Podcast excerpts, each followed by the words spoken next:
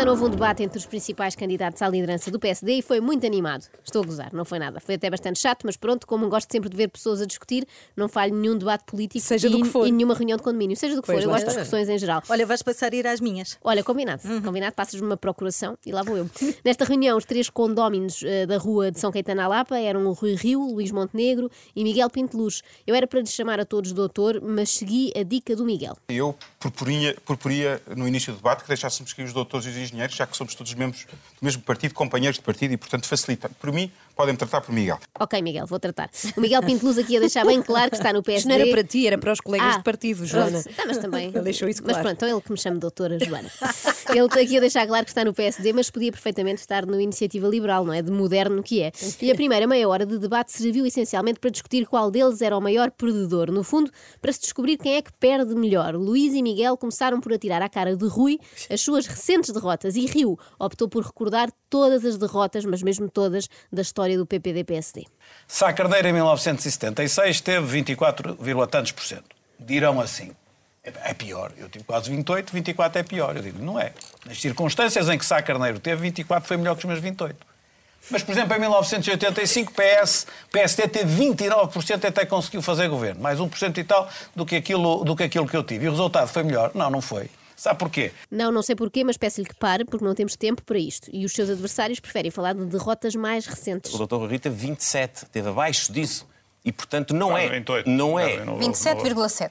27,7, que o Rio arredondou para 28 e o Luís Pois. Montenegro para 28. 27. Para 28, que é 28. como se diz no Norte. É isto que estamos a discutir neste momento, décimas de uma votação que já passou. E, portanto, há derrotas e derrotas. Sim, já sabemos, mas vocês os três estão aí para discutir quem é que há de levar o PSD às vitórias. Se calhar era melhor esquecer a parte das derrotas, até para os espectadores não verem o PSD como um partido de perdedores. O, o Luís Montenegro foi duas vezes à Câmara de Espinho, não conseguiu ganhar. Foi uma vez à própria Distrital de Aveiro, não conseguiu ganhar.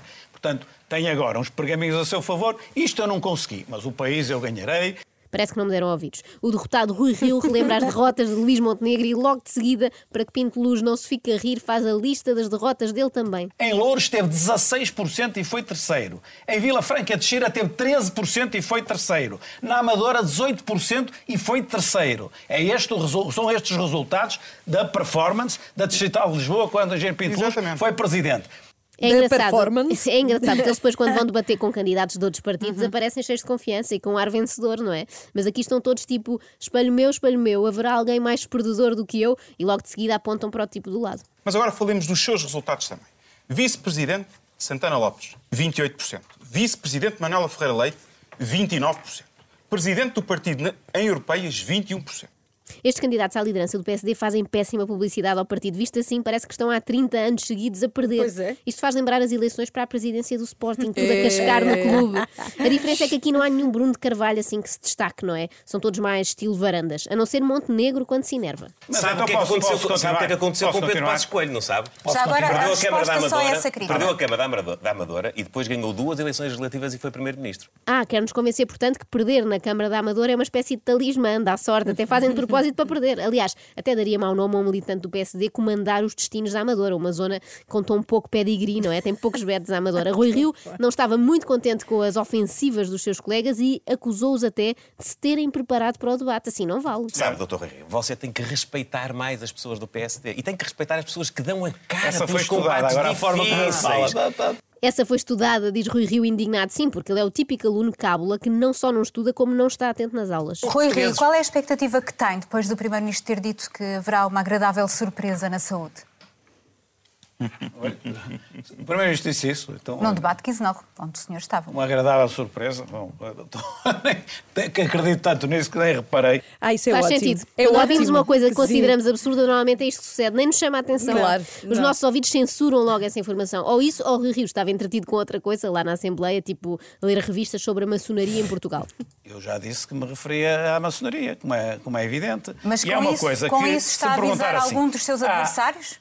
Eles dois são conhecidos como sendo a maçonaria, não é? Isto é, é, é, isto é Portanto, tão são claro dois como visados claro como nessa ar. sua- Não sou da é, eu, eu, eu, Já disse isso em público muitas Sim, vezes. mas olha, as notícias, as notícias que saíram, as notícias que saíram ainda ontem, Mas o senhor ou agora- anteontem, o senhor agora estive a folhear um livro, não é? O senhor agora estava faz- lá o, quem era da loja Mozart. Por acaso acho graça ao nome das lojas maçónicas, como esta loja Mozart. Parece de música, não é? parece De o nome de um estabelecimento que vende instrumentos musicais. é. E eu fui pesquisar e há de facto uma loja com esse nome em Setúbal. A sério? Que vende instrumentos. Ah, Será que alguma vez apareceu lá o Jorge Silva Carvalho, aquele famoso espião e maçom nos tempos livres, assim por engano, Pois a é, bater à tipo, porta? bom dia, A é a querer loja re- maçom. Tipo, ele queria reunir com gente muito influente, mas sai de lá apenas com um xilofone. Magnífico.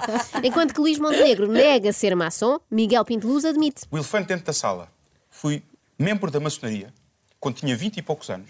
Já não sou há mais de 10. O que levará um jovem de 20 e tal anos a ter interesse em entrar na maçonaria? Normalmente com essa idade só se pensa em entrar no Lux. E nem todos conseguem. Exato, nem num nem no outro. Acho que a maçonaria ainda é mais exigente.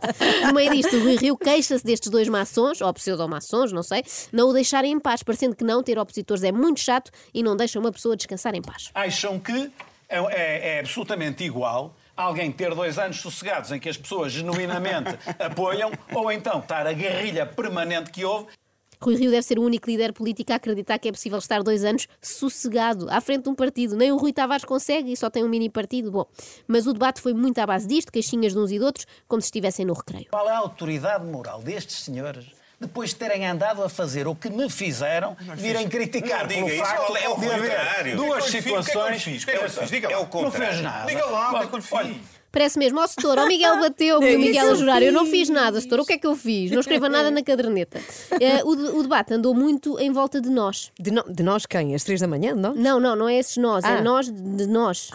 A tal agenda, agenda mobilizadora e mais, isso é que é a parte que é o nó górdio que nós temos que Nós górdios. E eles nisso estão Hum. de acordo. a procura e a exigência que hoje os portugueses fazem. Portanto, o nó górdio, o ponto de partida é nós mudarmos esse modelo.